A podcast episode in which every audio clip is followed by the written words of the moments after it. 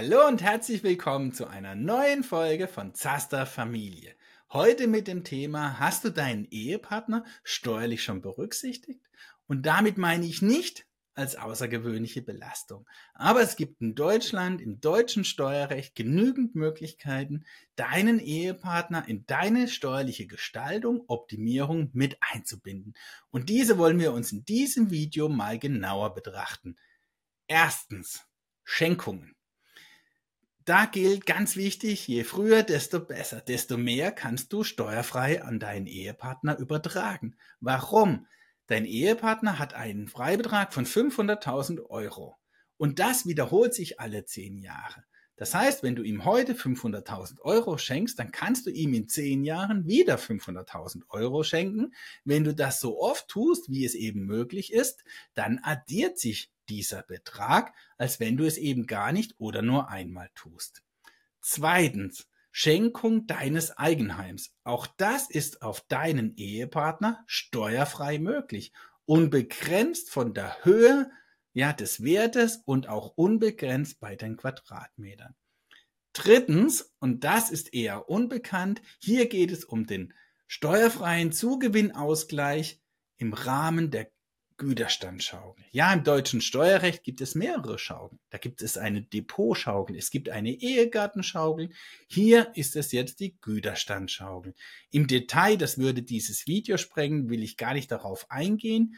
Wichtig für dich ist nur zu wissen, dass du hier bei Lebzeiten bereits ein großes Vermögen an deinen Ehepartner steuerfrei übertragen kannst. Und das war der große Bereich der Schenkung, wie du deinen Ehepartner hier in deine steuerliche Gestaltung, Optimierung mit einbinden kannst.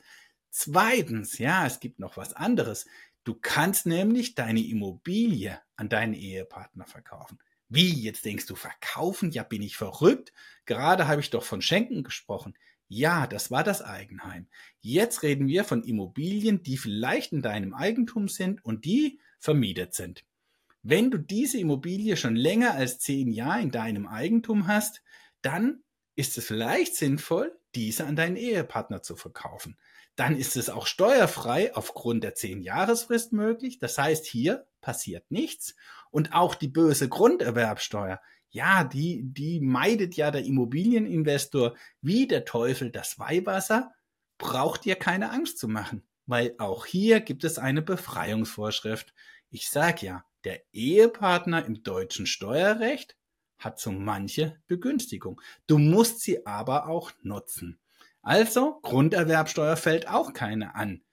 Und wann macht es Sinn, deine Immobilie an deinen Ehepartner zu verkaufen, wenn du dadurch hohe AFA generierst im Vergleich zu deiner eigenen AFA?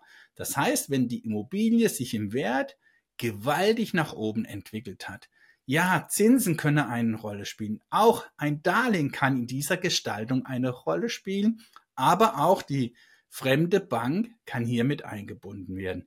In der Summe spielen hier ganz viele Faktoren eine Rolle, ob sich der Verkauf in deinem Fall rentiert oder nicht. Aber das ist auch ein anderes Thema und ganz wichtig ein Thema einer anderen Folge. Drittens, ja, also wir haben jetzt Schenkungen, wir haben Immobilien verkaufen und drittens, ja, das ist die einfachste Lösung. Zumindest wenn einer der Ehepartner Unternehmer ist.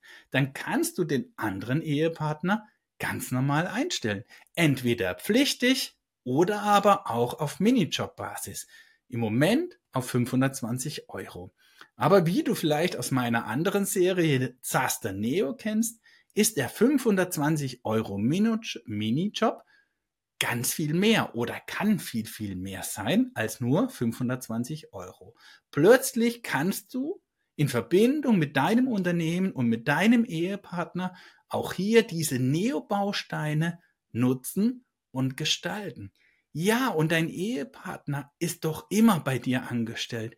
Er dient dir als Ratgeber für dich als Unternehmer. Beim Frühstück, beim Mittagstisch, beim Abendtisch, ja, selbst am Wochenende habt ihr mit Sicherheit sehr viel unternehmerische Themen. Also es scheitert nicht an der Art der Arbeit. Dein Ehepartner ist immer oder kann immer ein Angestellter für dich sein. Und wenn du diese drei Möglichkeiten nach und nach ausschöpfst, dann kannst du wahnsinnig viel Steuern gestalten in diesem kleinen Familienbund mit deinem Ehepartner. Und ich freue mich, ja, wenn du das für dich nutzt oder wenn hier Aspekte in meinem Video waren, die du für dich nutzen kannst in der Zukunft, dann hat es sich für mich, aber auch für dich gelohnt. Und ich freue mich, wenn du wieder einschaltest, wenn es heißt Zaster Familie oder Zaster was auch immer. In diesem Sinne, bis zum nächsten Mal. Ciao!